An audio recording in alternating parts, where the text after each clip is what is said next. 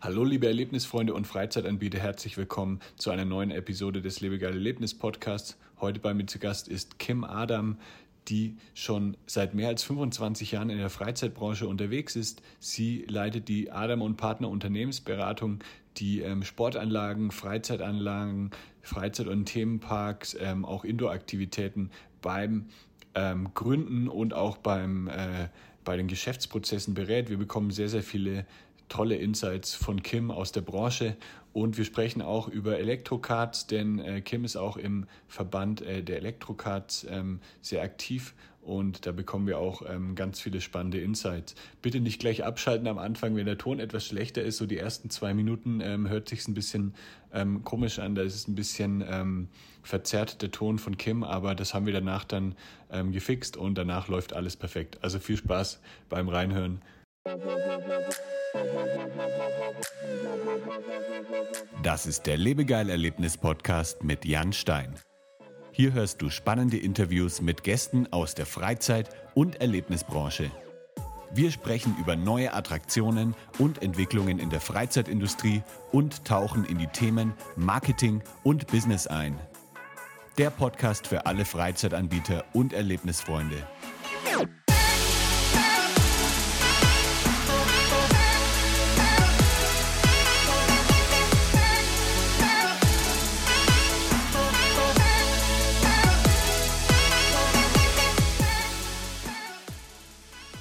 Hallo Kim, schön, dass du dabei bist.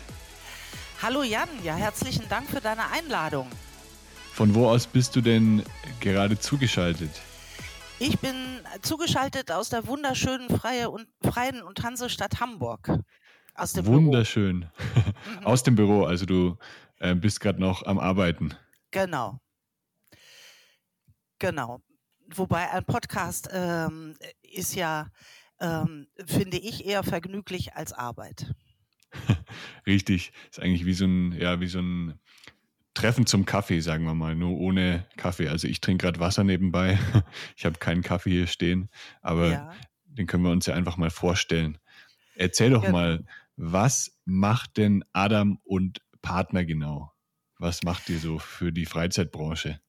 Äh, also wir sind erstmal eine klassische Unternehmensberatung und dann eben spezialisiert auf den Freizeitmarkt, äh, genau den Freizeitimmobilienmarkt und seine unterschiedlichen Segmente. Also man ähm, kann den ganz grob unterteilen, diesen Markt, nach Freizeit- und Themenparks, äh, äh Bädern, Sportanlagen, Veranstaltungsstätten, Kultureinrichtungen, Wellness- und Gesundheitseinrichtungen und äh, Entertainment und Edu edu edukativen Anlagen und denen ist gemein, dass äh, sie eine öffentliche Nutzung haben in der Regel, dass da eine Gastronomie in der Regel vorhanden ist und je nach Konzept eben auch noch irgendwie Shops oder mhm. Beherbergung eine Rolle spielen. Also das ist so dieses Marktsegment, mit den Untersegmenten, wo wir uns austoben dürfen, auch mit großer Begeisterung im Übrigen.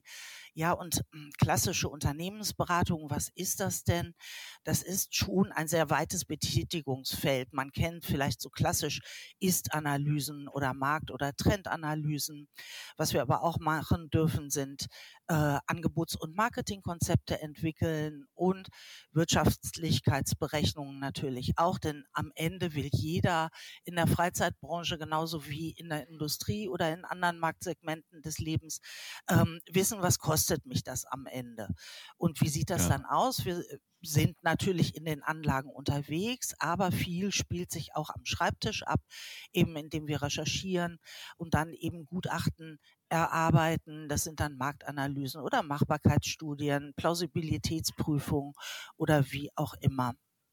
Was vielleicht auch noch ganz spannend ist, dass wir auch in unserem Netzwerk mit Spezialisten zusammenarbeiten. Da können wir also beispielsweise auch das Themenfeld Architektur mit abdecken, Fachplanung ähm, und vielleicht auch ganz wichtig, ähm, uns ist wirklich ähm, wertvoll, dass wir gutachterlich, unabhängig und neutral arbeiten. Das heißt, dass wir keine Gefälligkeitsgutachten erstellen und auch keine Bau- oder Betreiber- oder Provisionsinteressen haben. Also insgesamt ein spannendes Feld und ganz besonders spannende Themen, die wir ähm, in den letzten mehr als 25 Jahren bearbeiten durften, wo kein Projekt dem anderen gleicht.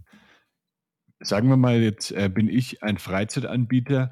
An welchem Punkt äh, würde es denn dann Sinn machen? Also ähm, sagen wir mal, ich möchte jetzt ein, eine neue Freizeitattraktion eröffnen. An welchem Punkt äh, würde ich euch dann kontaktieren, damit ihr mir helft? In welcher Phase der Planung wäre das dann? Also so früh wie möglich, offen gestanden. Denn in der Regel, wenn du jetzt konkret ein Projekt planst, geht es ja um sehr viel Geld. Mhm. Ähm, und je eher du weißt, wie sieht der Markt aus? Ist der Standort, den ich im Auge habe, überhaupt geeignet? Ähm, worauf muss ich achten? Umso sicherer kannst du dein Geld hinterher investieren und unter Umständen auch eine Fehlinvestition vermeiden.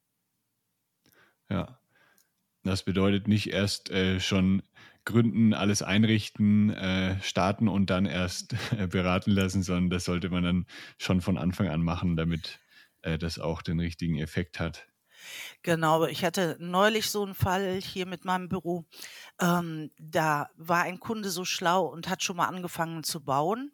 Mhm. Und dann fiel ihm ein, auch ähm, ich könnte ja mal eine Studie in Auftrag geben, denn der Zuschussbedarf, in dem Fall für ein öffentliches Bad, den wir uns hier so ausgedacht haben, den hätte ich gerne abgesichert. Und da war aber das Kind schon so gewissermaßen im Brunnen. Da konnten auch wir nicht mehr viel machen.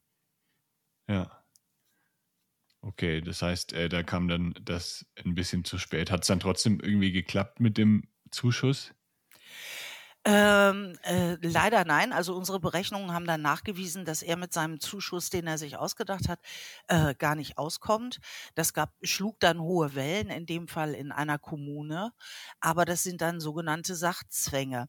Ähm, da hätte man durch eine vorausschauende Planung ähm, wirklich schon bevor die Architekten überhaupt ans Werk gegangen sind und die anderen Fachplaner, hätte man da doch ähm, Schlimmeres vermeiden können. Ja.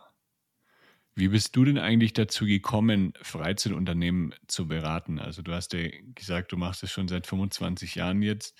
Ähm, da war das ja auch bestimmt ein bisschen anders als jetzt ähm, heutzutage mit der Freizeitbranche komplett anders und offen gestanden bin ich durch einen riesen Zufall dazu gekommen. Ich wollte mich damals zu der Zeit gerade beruflich verändern und eigentlich in einem Marktforschungsinstitut anfangen und traf dann zufällig eine Freundin aus Studientagen und die hatte gerade mit einem neuen Job begonnen und erzählte mir total begeistert, sie wäre jetzt Freizeit-Unternehmensberaterin mhm. und ich wusste gar nicht, was ist das überhaupt.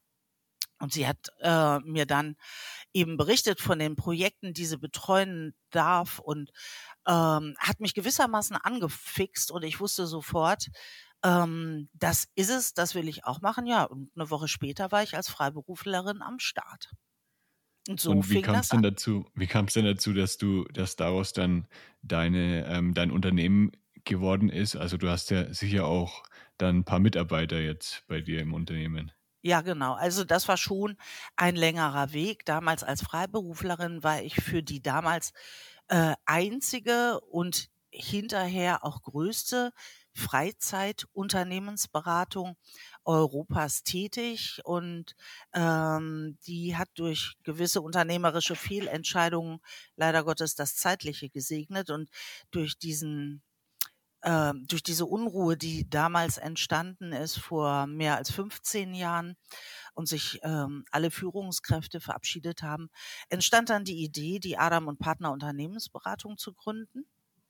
Und ja, seitdem machen wir das fröhlich, auch im engen Verbund mit den früheren Freize äh, äh, mit den früheren Kollegen, die teilweise auch ihre eigenen Unternehmen gegründet haben, so dass eben auch dieses Spezialistentum ähm, in Klammern, jeder von uns hatte seinen eigenen äh, Kompetenzbereich und Fachbereich, ähm, so dass dieses ganze Know-how tatsächlich auch heute noch bestens zur Ver Verfügung steht und miteinander vernetzt ist.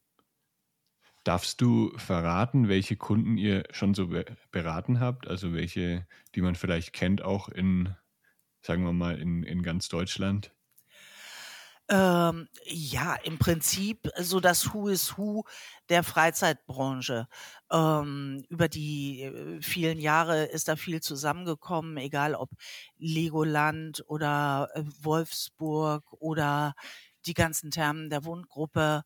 Da haben wir etliche betreut. Ähm, in der heutigen Zeit äh, sind das ähm, solche Anbieter wie beispielsweise ähm, Heiligenhafen, die Heiligenhafener Verkehrsbetriebe, die früher äh, in, in Heiligenhafen so ein abgerockter Touristenort gewesen sind, wo kein Hamburger hingefahren wäre. Und inzwischen haben die eine ganz steile Karriere hingelegt. Man muss ja sagen, bis Corona. Hm. Ähm, und haben sich wirklich zu einem Hotspot hier oben in Schleswig-Holstein entwickelt. Aber auch, ähm, vielleicht um das herauszugreifen, das Nettebad in Osnabrück, die Karlsruher Bäder, ähm, das Agua in Troisdorf. Ähm, Im Moment haben wir ein spannendes Projekt in Wieg auf Föhr, also die Bodenseetherme in Überlingen. Die Liste ist irrsinnig lang eigentlich dessen, was wir getan haben und auch weiterhin tun dürfen. Also man hört so ein bisschen raus, dass es schon eher Richtung Bäderbranche geht. Ist es auch ähm, die Branche, wo ihr so, euch so ein bisschen dann spezialisiert habt oder sind da auch dann andere Freizeitanbieter dabei aus ganz anderen Bereichen? Also das sind teilweise oder weitgehend auch mh, hm, touristische Anbieter. Tatsächlich mhm. ist es so, eine meiner persönlichen Kernkompetenzen sind öffentliche Bäder, ähm, aber auch Sportanlagen, zum Beispiel E-Kartbahnen, Fitnessstudios, Saunaanlagen, Wellnessanlagen und so weiter und so fort. Und für alles, was darüber hinausgeht, habe ich eben dann mein Netzwerk, äh, mit dem ich sehr eng zusammenarbeiten kann. Vielleicht auch nochmal, um das zu verdeutlichen, Jan. Ähm, wir haben überwiegend öffentliche Auftraggeber, also Städte, Kommunen, Stadtwerke, mhm. Verkehrsbetriebe, ähm, aber auch Tourismusanbieter, ähm, wie auch dann private Investoren oder Betreibergesellschaften. Und natürlich, es geht oft auch um die Finanzierung, arbeiten wir sehr oft mit Banken oder Förderinstituten zusammen. Würdest du sagen, da gibt es schon einen großen Unterschied zwischen ähm, jetzt öffentlichen Auftraggebern und privaten Auftraggebern? Jein. Ähm, in der Freizeitbranche ist es schon so, dass Erfolg und Misserfolg von Projekten sehr stark persönlichkeitsabhängig ist. Mhm. Und wir haben starke Unternehmerpersönlichkeiten auf beiden Seiten. Äh, ich hatte vorhin kurz äh, gesagt, das nette Drom in Osnabrück, das ist ein Betrieb der Stadtwerke Osnabrück und dort ähm, gibt es einen Treiber und Visionär, Wolfgang Hermle, der auch Vorstandsmitglied der EWA ist. Der ist auf der öffentlichen Seite einer von etlichen anderen, die ähm, wirklich agieren wie privatwirtschaftliche Unternehmer. Und umgekehrt gibt es im privatwirtschaftlichen Bereich auch Persönlichkeiten, ähm, die vielleicht doch eher den Bremsern zuzuzählen äh, sind. Was würdest du denn sagen, ähm, hat sich so in den letzten 25 Jahren dann in der Freizeitbranche geändert? Also es sind ja sehr, sehr viele neue ähm, Aktivitäten auch dazugekommen, zum Beispiel äh, E-Cards und dann gibt es halt auch so Sachen wie Lasertag, die wahrscheinlich vor ähm, 15, 20 Jahren noch keine Rolle gespielt haben. Und in, bei den Freizeitbädern hat sich ja wahrscheinlich auch einiges verändert, so von der, von der Ausrichtung. Also so diese Spaßbäder mit ähm, vielen Wasserrutschen und so, das gab es ja wahrscheinlich äh, vor 25 Jahren auch noch nicht in dem Ausmaß. Kannst du da mal so ein bisschen erzählen, wie du das so erlebt hast in den letzten 25 Jahren, wie sich das alles so entwickelt hat?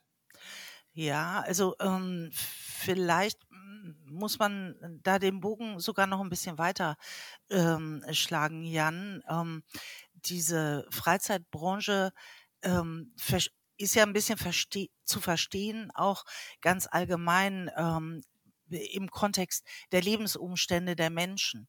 Mhm. Äh, und wir sehen so in den 70er Jahren, hm, da hatte man gerade so das gröbste äh, hinter sich, äh, Wirtschaftswunder äh, war vorbei und da lag dann, wurde der Fokus dann drauf äh, gelegt, hm, dass man doch ein breites ähm, Freizeitangebot schafft, das aber doch recht funktional ausgelegt war. Also äh, zum Beispiel in einem Schwimmbad konnte man genau eins tun, sich umkleiden und schwimmen. Mehr nicht. Ja.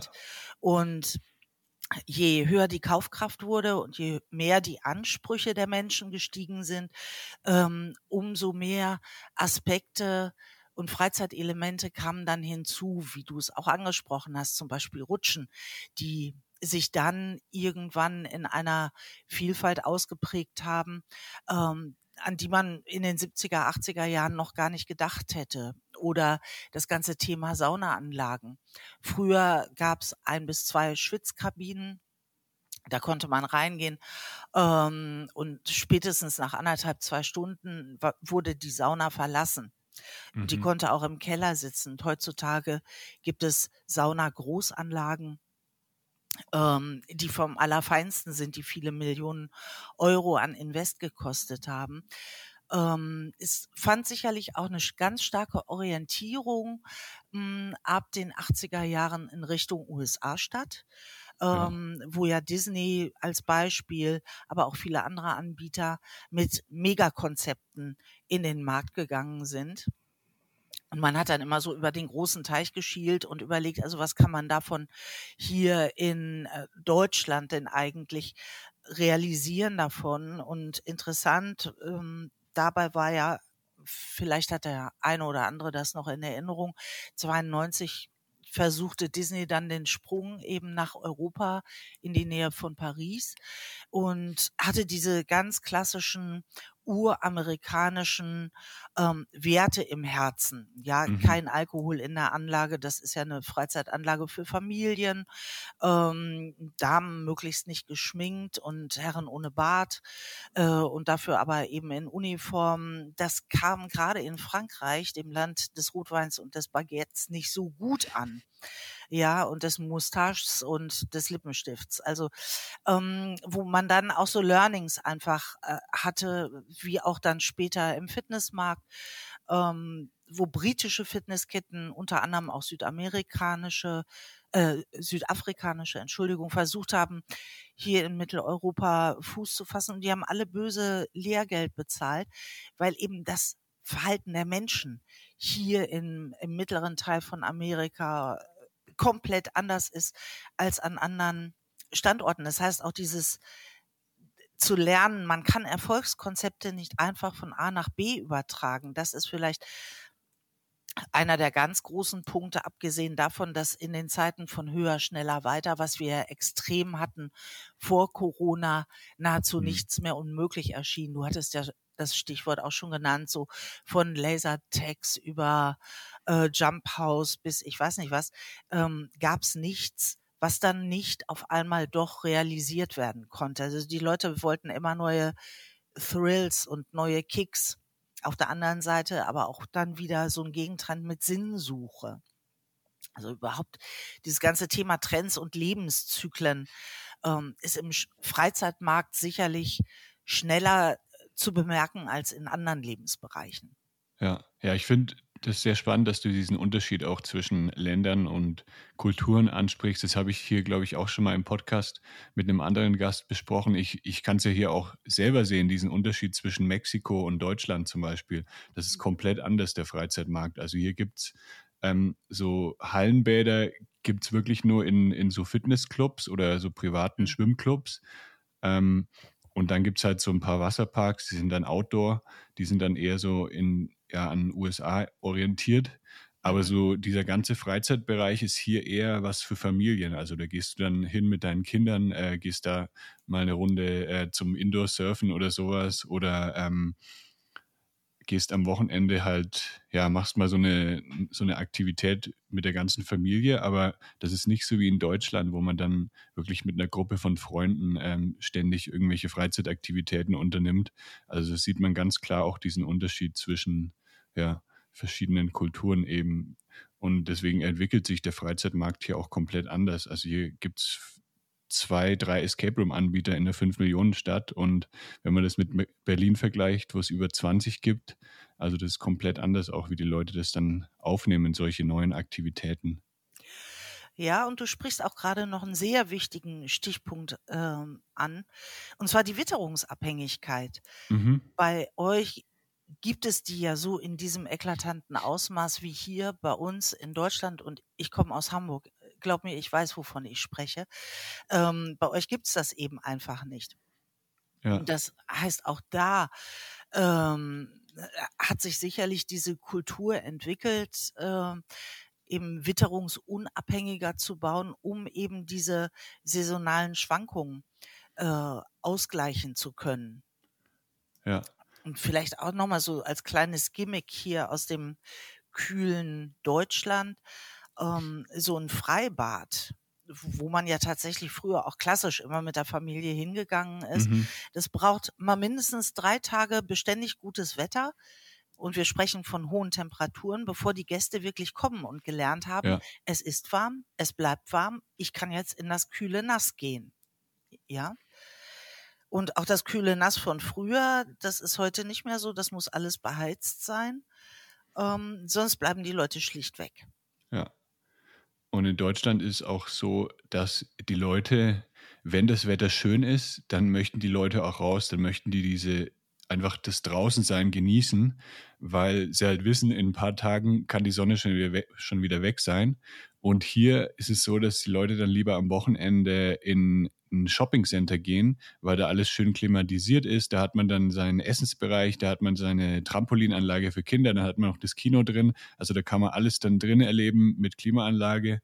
Und ähm, dann muss man halt nicht raus in die Sonne und schwitzen. Also das ist dann eher hier ja. so auch daran angepasst, dass es halt immer warm ist und immer sonnig ist. Und die Leute genießen das eigentlich gar nicht so draußen zu sein. Ja, das ist ja wie mit diesen Mega-Anlagen in Dubai, mit dem Indoor-Ski zum Beispiel auch. Mhm. Ja, in einer dieser äh, Gigamalls. Ähm, klar, natürlich. Die, des einen freut des anderen leid. Also ähm, wenn hier mal die Sonne rauskommt, was selten genug ist, dann äh, wollen wirklich alle an die frische Luft. Und ich kann mir vorstellen, bei euch, bei den hohen Temperaturen oder in anderen Regionen vielleicht auch noch in Kombination mit hoher Luftfeuchtigkeit, wird es dann eben draußen als unangenehm empfunden. Ja. Genau, und es ist einfach nicht, ja, man hat nicht das Gefühl, dass man irgendwie was verpasst, wenn man jetzt mal nicht rausgeht in die Sonne, weil die Sonne halt mhm. immer da ist. Ja, man könnte das als Luxusproblem bezeichnen. ja, könnte man so sagen. Also ich beschwere mich nicht, aber ich habe trotzdem, das ist in mir noch so drin, dieser Drang, wenn ich, mhm. sobald ich draußen sehe, die Sonne scheint, ähm, dann möchte ich irgendwie raus, dann zieht es mich raus, weil ich denke, das, das mhm. könnte jetzt bald wieder weg sein. Und ähm, okay. das ist echt schwierig, dann sich hier so dran zu gewöhnen, dass wirklich immer die Sonne scheint. Ja. Ja, ich kann mir vorstellen, dass das ähm, wahrscheinlich äh, wirklich eine sehr, sehr lange Zeit erfordert, bis man das verinnerlicht hat. Ja, ich denke auch. Also bis jetzt, ich lebe seit sechs Jahren hier fast schon in mhm. Mexiko und ich habe das immer noch so. Also ich, wenn ich dann morgens rausgehe, ähm, die Sonne scheint, dann, dann denke ich mir irgendwie, oh, das, das fühlt sich richtig cool an. Ich sollte das doch den ganzen Tag jetzt genießen, aber dann mhm. eine halbe Stunde später gehe ich dann wieder rein und da ist dann irgendwo die Klimaanlage an. Okay. Sehr schön, sehr schön. Was würdest du denn sagen, sind so die größten Herausforderungen, die eure Kunden haben? Also, wir, wir müssen da vielleicht ein bisschen differenzieren nach vor Corona und, und jetzt. Ja. Ähm, also früher war das äh, einmal ganz sicher das steigende Anspruchsdenken. Ich hatte vorhin ja schon mal gesagt, so dieses höher, schneller, weiter. Jeder muss den anderen übertreffen und es muss noch teurer sein oder noch billiger oder noch schneller oder ähm, wie auch immer. Das heißt, die Kunden äh, haben immer mehr Service erwartet. Aber, und gerade in hochfrequentierten Freizeitanlagen, äh, gab es auch steigende Eskalationsstufen. Ähm, wirklich also Probleme mit dem Benehmen von Kunden, so dass mhm. dann eben also die Eskalationstrainings, Schulungen äh, und so weiter äh, stattfinden mussten und auch ähm, damals allerdings langsamer, so ein spürbarer Fachkräftemangel heute schon bei den Mitarbeitern. Jetzt inzwischen haben wir die Situation, dass wir einen massiven Einbruch bei den qualifizierten Mitarbeitern und Aushilfen haben. Dann eben das aktuell größte Herausforderung immer noch ist, die Auswirkungen der nach wie vor nicht überstandenen Pandemie in irgendeiner Form abzumildern und zu gucken, äh, gibt es vielleicht doch nachhaltige Verhaltensänderungen der Gäste nach zwei Jahren, äh, unter anderem auch im Lockdown. Und dann natürlich das Thema Kompensierung der entstandenen Defizite durch die Lockdowns, Verschiebung von Investitionen, dadurch dann eine geringere Attraktivität in den Anlagen. Ähm, gut, und jetzt ganz aktuell äh, Stichwort der unsägliche Krieg in der Ukraine kommen extreme Probleme hinzu mit Energielieferungen, Energiekosten, dann äh, natürlich auch Ersatzteilbeschaffungen und Produktimporte, also der gesamte Bereich Einkauf. Und hm. dann kommt auch noch ähm, das bevorstehende Thema des Mindestlohns in Deutschland hinzu. Also insgesamt ist die Situation in der Freizeitbranche zwar optimistisch, aber doch deutlich eingetrübt. Und eins kommt noch hinzu, es sind erwartbar höhere Lebenshaltungskosten bei den Bürgern ähm, da. Die kommen mhm. jetzt demnächst an, im Moment schon unmittelbar beim Tanken an der Zapfsäule. Und da ist eben einfach die Frage, welche Auswirkungen hat das auf das Freizeitverhalten und auch die Freizeitmobilität. Ja, ja, Freizeitaktivitäten sind halt eigentlich immer ein Luxus, den man sich noch zusätzlich leisten kann, wenn man mhm. eben schon seine normalen Ausgaben, seine Grundbedürfnisse gedeckt hat. Und wenn die halt teurer werden, dann bleibt am Ende nicht mehr so viel übrig, um dann auch noch ähm, mhm. ins Schwimmbad zu gehen oder ähm, in den Freizeitpark zu gehen.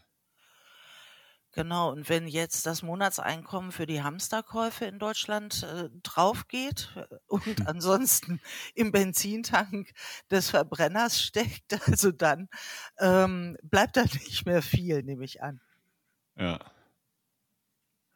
Sagen wir mal, ich ähm, möchte jetzt trotzdem ein, eine neue Freizeitattraktion eröffnen. Woran würde ich denn dann erkennen oder woran erkennt man, ob ein Standort oder ein Konzept gut funktionieren kann. Was sollte man da alles beachten? Was sollte man für, für Studien vielleicht sich anschauen oder für ähm, Umfragen erstellen oder wo sollte man, wo kann man sich auch diese Infos herholen, ob sowas an, an dem gewählten Standort gut funktionieren kann? Genau, also ähm, im Immobiliendeutsch heißt es ja immer so schön Lage, Lage, Lage. Sprich, also der Standort muss eine tolle Qualität haben und eben auch das geplante Konzept. Das sind zusammen mit dem späteren Management eigentlich die Erfolgsfaktoren für ein Freizeitprojekt. Mhm. Vielleicht dazu auch mal, das ist natürlich auch davon abhängig, was genau im Fokus meiner äh, Freizeitkonzeption liegen soll. Ein Bad zum Beispiel hat eine andere Anforderung als eine E-Card-Bahn ähm, oder eine andere Anforderung als ein Freizeitpark.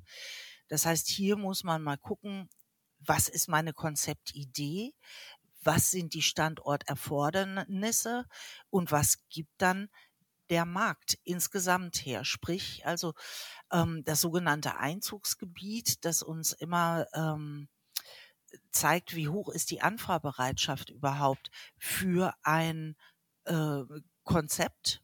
Ja, je länger ich anfahre, desto höher muss die Aufenthaltsqualität in meinem Konzept, in meiner Freizeitanlage sein. Wir müssen uns angucken, ähm, wie ist der Wettbewerb Wettbewerb aufgestellt? Bewege ich mich nur in Anführungszeichen auf lokaler Ebene im Wettbewerb oder ist es überregional oder sogar ähm, national oder darüber hinaus? Hm.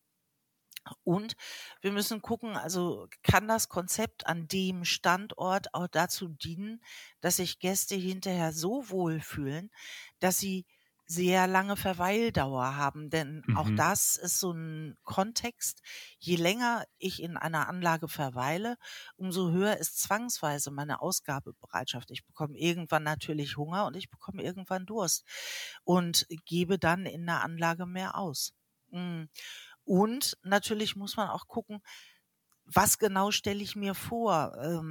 Habe ich ein urbanes Konzept. Also ich sag mal, Escape Rooms, du hattest es ja vorhin schon mal genannt, ist jetzt ähm, etwas, was vielleicht in Berlin Mitte in hoher Dichte super funktioniert, aber dann nicht mehr unbedingt in Templin auch noch so der Erfolgsfaktor sein kann. Also das heißt, es sind ganz viele kleine Facetten, hm, die man zusammentragen muss und Informationen klasse ist, wenn man die Zeit und äh, auch das Geld hat, weil es sehr teuer ist tatsächlich, dass man eine Primärmarktforschung durchführt und erstmal guckt, also könnte das Konzept denn überhaupt den Nerv der Nachfrage treffen? Und wenn ja, welche Zielgruppen spreche ich damit an?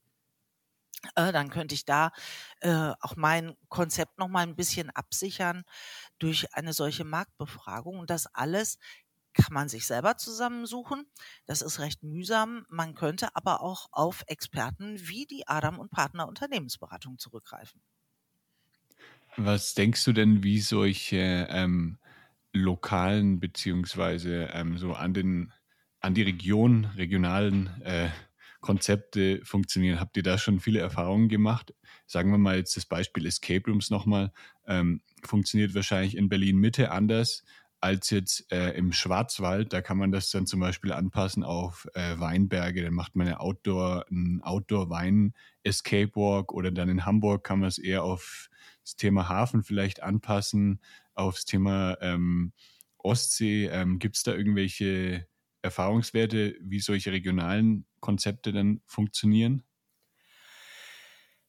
Ähm, pauschal lässt sich das nicht sagen, aber es gibt wie bei allen Trends zu allem, allen Trends einen Gegentrend, interessanterweise. Also ähm, ich, ich persönlich bin, wo es funktioniert, ein Riesenfan von regionalen Belangen, die man verknüpft mit seinem Konzept, wie du es gerade geschildert hast, weil ich einfach finde, es ist dann authentischer. Und gerade diese Authentizität bis vor der Pan Pandemie hatten wir das ja immer als Thema, auch im Kontext mit Fridays for Future. Ähm, diese Authentizität äh, spielt ja auch so ein bisschen da rein, dass Konzepte dann als nachhaltiger wahrgenommen werden. Es gibt mhm. aber auch die genaue Gegenbewegung, dass man sagt, ähm, also künstliche er Erlebniswelten, so die hoch Zeit im besten Sinne dieser künstlichen Erlebniswelten äh, kennt vielleicht jeder auch noch so von den eigenen Erfahrungen war in den 90er Nuller Jahren, als dann jedes Bad, das irgendwie zu einem Freizeitbad umgebaut wurde, die Palmenlandschaft hatte. Warum waren da ja. Palmen drin in Deutschland? Ganz klar, weil die Illusionen eines Urlaubstags vermittelt werden sollten. Und so mhm. stand auch in Hinterpusemuckel noch irgendein Erlebnisbad mit vielen Palmen. Das ist Gott sei Dank jetzt so ein bisschen vorbei, dass man schon guckt, ähm, wenn ich beispielsweise, ja, in was, was nehme ich mal?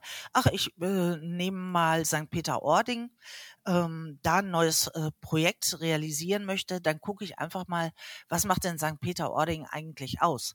Diese Lage an der Nordsee, ähm, Wind und Wellen, die unendliche Weite und nähere mich dann über diese Ansätze einer höheren Authentizität.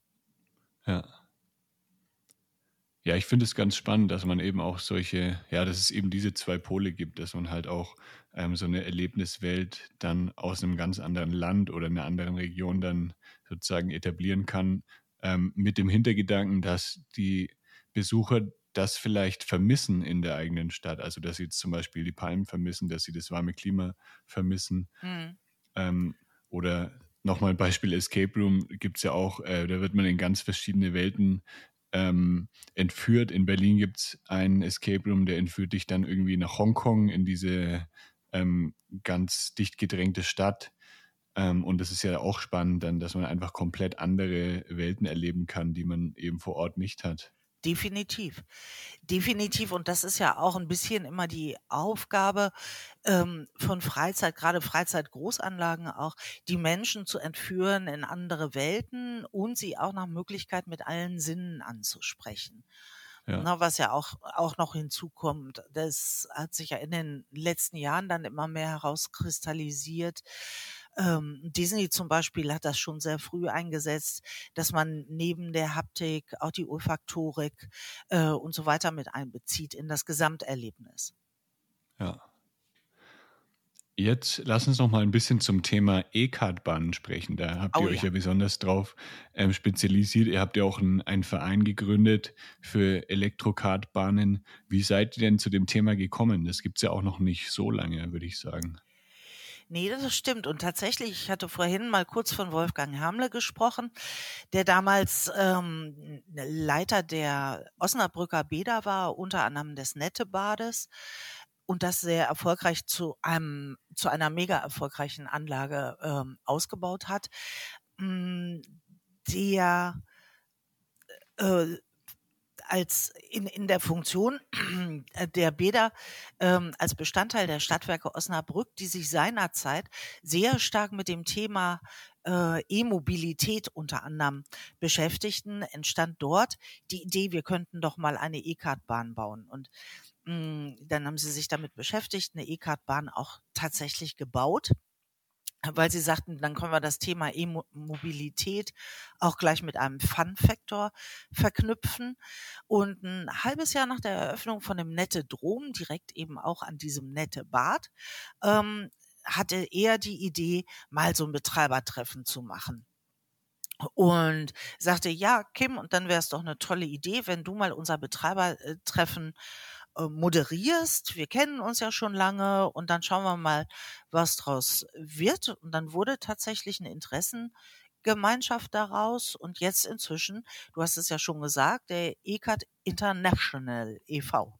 Mhm. Weißt du ungefähr so die Zahl, wie viele Elektrokartbahnen es inzwischen in Deutschland gibt ähm, und wie viele Benzinkartbahnen es gibt? Hm, also insgesamt sagt man, dass es knapp 190 Kartbahnen gibt, äh, Verbrenner und Elektro. Mhm. Und davon die E-Kart-Bahnen sind ein kleines, feines Segment, etwa 25. Ah ja, okay. Das heißt, Benzin ist doch noch sehr, sehr viel stärker vertreten. Denkst ja. du, ähm, gibt es da auch Betreiber, die jetzt sagen, ah, wir möchten jetzt von Benzin auf Elektro wechseln oder sind da auch dann viele dabei, die sagen, hier, nee, Elektro kommt für mich gar nicht in Frage, da fehlt der Benzingeruch, äh, die, diese Lautstärke fehlt mir irgendwie. Ähm, gibt es da dann welche, die wirklich äh, eiserne Verfechter sind von Benzinkart? Ja, also du hast das schöne Stichwort äh, ja gesagt, ich habe Benzin im Blut. Ähm, das ist genau diese Gruppe und man muss es ja auch mal historisch betrachten. Diese Kartbahnen sind ja mal entstanden oder sprunghaft angestiegen, als die Gebrüder Michael und Ralf Schumacher ähm, ihre große Zeit hatten. Uns allen ist immer noch irgendwie diese berüchtigte Kartbahn in Kerpen ein Begriff, wo die ja mal herkamen.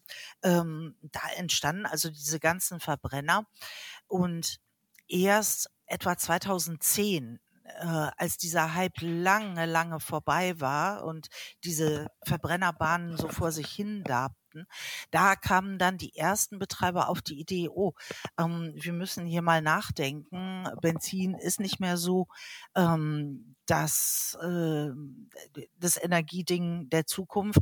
Und die haben dann tatsächlich umgerüstet äh, und auf Elektrokartbahnen. Und es gibt jetzt die einen, die wirklich sagen, wir bauen um. Das ist aber im, im Moment noch, äh, wie gesagt, ein kleiner, feiner Zirkel und viele der alten, sage ich mal in Anführungszeichen, der alten Hasen, ähm, die hängen an dem Benzin im Blut. Mhm. Also ich bin beides schon gefahren. Ich finde, Elektro macht auch richtig Spaß, weil die Beschleunigung halt auch so gut ist direkt von Anfang an. Ähm, welche Unterschiede gibt es denn so dann für aus Betreibersicht von, äh, vom Betrieb her? Gibt es da dann, äh, ist es schon relativ ähnlich vom, vom Betrieb her oder mach, ist das ein komplett anderes Unternehmen, wenn man jetzt äh, Elektrokartbahnen hat oder, oder Benzinkartbahnen? Ja, also das ist schon ein Riesenunterschied. Ähm, es ist vielleicht auch ein bisschen sogar vergleichbar mit dieser Entwicklung, die ich für die Freizeitbranche insgesamt geschildert habe. Ursprünglich war das sehr basic in Anführungszeichen. Das heißt, es gab so eine Schraubermentalität. Jeder, der irgendwie Ahnung von Motoren hatte, der konnte so ein Ding aufmachen. Und dann gab es da diese berüchtigten Reifenstapel als Bande, mhm. vielleicht mhm. noch stundenweise so ein betriebener Kiosk oder dass man mal einen Kaffee aus der Thermoskanne haben konnte. Und dann war es da laut und dreckig und es hat gestunken. Ja, und die entsprechend begrenzt war auch die Zielgruppe. Ja, das waren also in der Regel Männer, Rennsportaffine, vielleicht auch Menschen, die den Einstieg, den kostengünstigen Einstieg in den organisierten Motorsport gesucht haben. Und inzwischen sieht man, mh, hm, wir können daraus tatsächlich ein Profit Center machen. Das heißt, wir können eine vernünftige Gastronomie bis hin zum Profit Center machen. Wir können einen Shop etablieren und unterschiedlichste Artikel verkaufen. Sprich, wir können unsere Erlöse erhöhen. Wir können dadurch, dass die E-Cards, du hast es schon gesagt, die beschleunigen irre schnell, aber sie sind eben leise, sie sind sauber und da stinkt gar nichts mehr. Ähm, dadurch sprechen wir auch ganz andere Zielgruppen an. Also einfach den Freizeitfokus ähm, kann man da ganz klar setzen. Die Reifenstapel von früher, das sind heute so ganz stylische Bandensysteme. Es gibt dort Lounges und, und Chill-Out-Zonen. Es gibt Angebote für die ganze Familie. Es gibt äh, Fahrtrainings für Kinder und Jugendliche. Äh, und ganz, ganz wichtig, das ist auch so ein wesentlicher Bestandteil ähm, der Philosophie der Betreiber. Es gibt Firmen-Events, also sprich Tagungsräume. Und äh, ohne Klischees bedienen zu wollen, viele Tagungen sind immer noch vorwiegend männlich besetzt und Männer werden wie kleine Kinder auf so einer E-Card-Bahn. Und wenn die dann den ganzen Tag tagen und in eine solche Anlage auf die Bahn drauf gucken können, dann wollen die einfach ihre Runden drehen. Und schon habe ich denen nicht nur den Tages Tagungsraum für den ganzen Tag, sondern eben auch das Catering und eben noch den grünen Abschluss mit dem Ausfahren ähm, präsentiert und kann dafür ordentlich äh, Geld auch verlangen. Ja. Ähm, und so klassische Benzinkartbahnen eignen sich wahrscheinlich eher nicht so für Teambuilding, richtig? Also klar, so für Vereine, wir waren früher auch mit dem Handballverein öfter Go-Kart fahren, aber mhm. für so ein Business-Event ist es wahrscheinlich eher nicht so geeignet, ne? Ja, es fängt ja schon mit den Klamotten an. Ja, ja, wenn ich Gefahr laufe, dass ich Motoröl am Hosenbein habe von meiner Anzughose oder von meiner schicken Jeans, hm, dann ärgert mich das. Als Frau wird es dann schon ganz schwierig, wenn Frauen gerade im Business, die legen ja nun, ähm, ich kenne mich da aus, ähm, Wert auf ihre Outfits, den kann man mit so einem Schmutz einfach schlecht kommen. ja. Die sind dann schon dankbar, ähm, wenn es eben freundlich und offensichtlich sauber ist. Mhm. Also ich fahre selber sehr, sehr gerne Go-Kart. Wir haben hier auch eine Elektrokartbahn in Guadalajara. Ah. Ähm, das macht halt auch immer Spaß, einfach seine eigene Bestzeit zu schlagen. Also da sieht man dann auch immer ähm, mhm. auf dem Monitor, wer jetzt die beste Zeit des Tages hat oder der Woche und da, das kann genau. schon auch süchtig machen, dann irgendwie noch so eine halbe Sekunde rauszuholen aus, aus der eigenen Zeit. Ja, ich weiß. Also wir haben ja äh, von dem von unserem Verband ICAT International dreimal im Jahr Workshops und das mhm. eins der Highlights dieser Workshops ist immer das gemeinsame Rennen fahren und ähm, da werden die Ellbogen ausgepackt. Äh, ich freue ja. mich schon auf nächste Woche, da steht das nächste Event an. Das heißt, du, äh, du bist dann auch immer mit dabei und, und fährst immer deine Runden? Ähm, ich selber kneife, ich bin nicht so der Freund ähm, von dieser Geschwindigkeit und die Jungs sind sehr rüpelig, weil die üben jeden Tag. Ja, ja und äh, insofern sollen die das mal untereinander ausfalten. Ich mache dann, dann die schönen Fotos, äh, was das Ranking betrifft. Welche Freizeitaktivitäten machst du denn selber gerne? Also was ich äh, gerne mache, ist tatsächlich äh, Fitness und Joggen, Bäder besuchen, in die Sauna gehen, äh, aber auch etwas für den Kopf. Also ich lese sehr gerne, da ich ursprünglich ja auch mal aus der Germanistik und Romanistik gekommen bin. Mhm. Und ähm, ja, das so unter anderem. Natürlich nutze ich gern jede Art von Freizeitanlage, weil ich das natürlich immer auch ein bisschen als ähm, ja, bezahlte Fortbildung betrachten darf. Das ja. ist ja einer der Vorzüge der Branche, in der ich mich bewege. Und ähm, Reiten, das gibt mein Zeitbudget leider nicht hin, äh, nicht mehr her. Das habe ich früher gern gemacht, genauso wie mhm. Tennis spielen, aber ähm, das passt alles nicht mehr so toll. Ja. Aber ja, du hast recht, das ist schon sehr, sehr cool, in dieser Branche zu arbeiten, weil man dann wirklich, immer wenn man irgendwie sowas macht, dann kann man ja das damit rechtfertigen, dass das eben, ja, das ist halt Recherche für, für die Arbeit, ne? Also wenn man irgendwie ja. dann mal äh, Lasertag spielen geht, dann, ah, ich war jetzt gerade arbeiten. Ja, genau. Und man nimmt ja auch von überall Details mit. Mhm. No? Ne?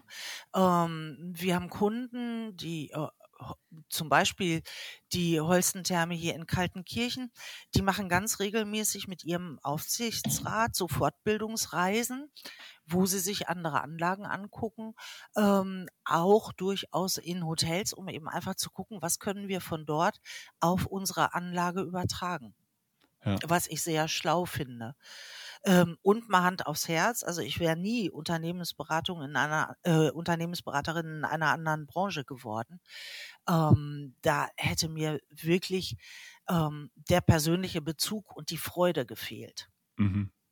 Also würdest du schon sagen, das ist sehr, sehr wichtig, auch wenn man da so lange dabei ist, dass, äh, dass das persönlich einem auch Spaß machen muss.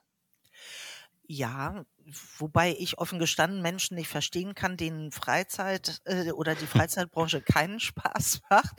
Ähm, doch, auf alle Fälle. Und tatsächlich brenne ich wie am ersten Tag für diesen Job, weil es eben so irrsinnig abwechslungsreich ist. Ich hatte nach sieben Jahren mal überlegt, solltest du nicht mal aus Vernunftsgründen was anderes machen? Nein, ich konnte nicht.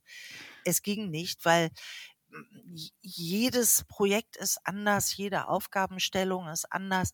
Es sind super angenehme Menschen, also zu 99,9 Prozent, mit denen man zu tun hat. Und vielleicht auch noch so ein Punkt, das ist ein Geschäft von Menschen, mit Menschen, für Menschen. Also man sieht auch immer so die Begeisterung. Man sieht die Begeisterung beim Kunden, man sieht die Begeisterung bei seinen Mitarbeitern und man sieht auch die Begeisterung hinterher bei den Gästen. Ja, ja, deswegen liebe ich es auch einfach in dieser Branche zu sein, weil ich eben dann ähm, als Berater für Freizeitunternehmen jetzt im Bereich Marketing kann ich halt wirklich aktiv dafür sorgen, dass viel mehr Menschen noch von diesem Erlebnis erfahren, dass viel mehr Menschen Spaß haben, dass das Erlebnis sich auch weiterentwickeln kann. Mhm. Und äh, ich kann natürlich selber auch dann das Erlebnis irgendwann mal haben, wenn ich meine Kunden dann persönlich besuche. Also ähm, mhm. das ist wirklich, ja, ganz, ganz toll, in dieser Branche zu arbeiten und ich bin da auch sehr, sehr dankbar dafür. Doch, also das äh, stimmt und da nimmst du mir die Worte wirklich aus dem Mund. Man muss es mit Dankbarkeit einfach nehmen, dass man so ein ähm, bisschen auch sein, in Anführungszeichen, Hobby zum Beruf machen durfte oder da ja. arbeiten darf, wo andere Menschen ihre Freizeit verbringen. Mhm. Wie siehst du denn jetzt so die Entwicklung der Freizeitbranche für die nächste Zeit? Also Corona hat natürlich da ganz klar jetzt das Ganze auch ein bisschen äh, pausiert, sage ich mal, oder unterbrochen, diese Entwicklung. Siehst du irgendwelche Trends jetzt, die es gibt für die nächsten Monate und für die nächsten Jahre, die, wo du denkst, hier in der Freizeitbranche wird es vielleicht so in diese, diese Richtung gehen? Also ich kann mir vorstellen, dass dieser Resort-Gedanke doch noch weiter zunehmen wird. Also sprich, mhm. ähm, dass dieses ganze Thema in Sicherheit Urlaub verbringen, ähm, vielleicht auch im eigenen Land und dort ein vielfältiges Freizeitangebot äh, vorzufinden. Das kann ich mir vorstellen, dass das noch weiter zunehmen wird, ähm, dass auch sich da nochmal neue touristische Destinationen entwickeln werden. Ähm, und ansonsten, muss man natürlich einfach auch mal gucken, ähm, inwieweit sich energieintensive ähm, Freizeitbereiche verändern. Die werden sich ja nicht komplett zurückbauen, aber ähm, es wird Veränderungen zwangsweise geben. Und da ist eigentlich die Freizeitbranche immer sehr findig gewesen, ähm, Dinge ähm, herauszuexperimentieren, die dann unter geänderten Vorzeichen funktionieren werden. Ja. Aber so ganz konkret mit, äh, mit, mit spezifischen Trends im Moment ähm, tue ich mich ein bisschen schwer. Ich denke, diese ganzen Themen Nachhaltigkeit, also wie vor Corona schon, Nachhaltigkeit etc., die werden, Authentizität, die werden doch äh, wieder weiter in den Fokus der Menschen rücken.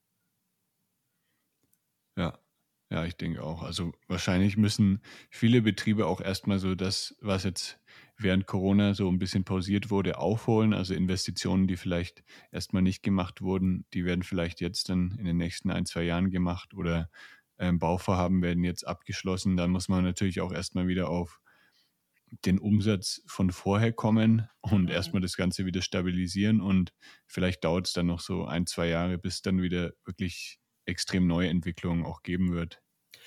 Ja, das wäre im Moment auch so meine Einschätzung, Jan ähm, dass sich das so abspielt. Auf der anderen Seite, um Petra Probst zu zitieren, die Chefredakteurin von Euro Amusement, ähm, die sagt immer, die Leute wollen Freizeit und die wollen auch mhm. in der Freizeit was erleben.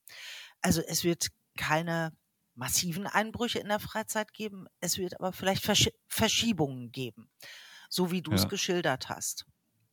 Ne, die Fitnessbranche zum Beispiel sagt, für jeden Monat Lockdown brauchen wir ein Jahr, um unsere Ergebnisse wieder aufzubauen. Mhm. Das würde ich in anderen Freizeitbereichen nicht so düster sehen. Ja. Ja, vielen, vielen Dank für deine spannenden Einblicke in die Branche. Da habe ich gern. sehr, sehr viel mitgenommen jetzt. Das äh, muss ich jetzt erstmal alles verarbeiten. Das freut mich. Also nicht, dass du verarbeiten musst, aber dass ein bisschen Input vermittelt ja. werden konnte. Auf jeden Fall. Ich denke, es war auch sehr, sehr interessant jetzt für alle Zuhörer. Da sind sicher auch einige dabei, die vielleicht mal ähm, so eine Beratung ähm, in Anspruch nehmen können. Also wenn jemand da Interesse hat, dann äh, könnt ihr euch, denke ich mal, sehr, sehr gerne bei Kim melden. Wie kann man dich am besten erreichen? Ähm, am besten telefonisch unter 0172 in Deutschland 406 7435 oder als E-Mail adam at adam-und-partner.de. Perfekt. Das äh, kommt natürlich dann auch noch in die Show Notes und die findet ihr unter lebegeil-media.com slash podcast. Und dann sage ich vielen lieben Dank für das spannende Interview. Ich schicke ganz liebe Grüße nach Hamburg und viel Erfolg weiterhin. Dankeschön, Jan, und ganz herzlichen Dank auch für die Einladung. Und ich grüße natürlich ebenso herzlich nach Mexiko. Danke, hasta luego. hasta luego. Das war der Lebegeil Erlebnis Podcast. Bist du Freizeitanbieter und möchtest mehr Buchungen für deine Freizeitaktivität erzielen? Dann suche dir einen Termin für ein kostenloses Kennenlerngespräch auf lebegeil-media.com/termin aus. Für spannende Freizeittipps und Ausflugsideen besuche meinen Blog lebegeil.de.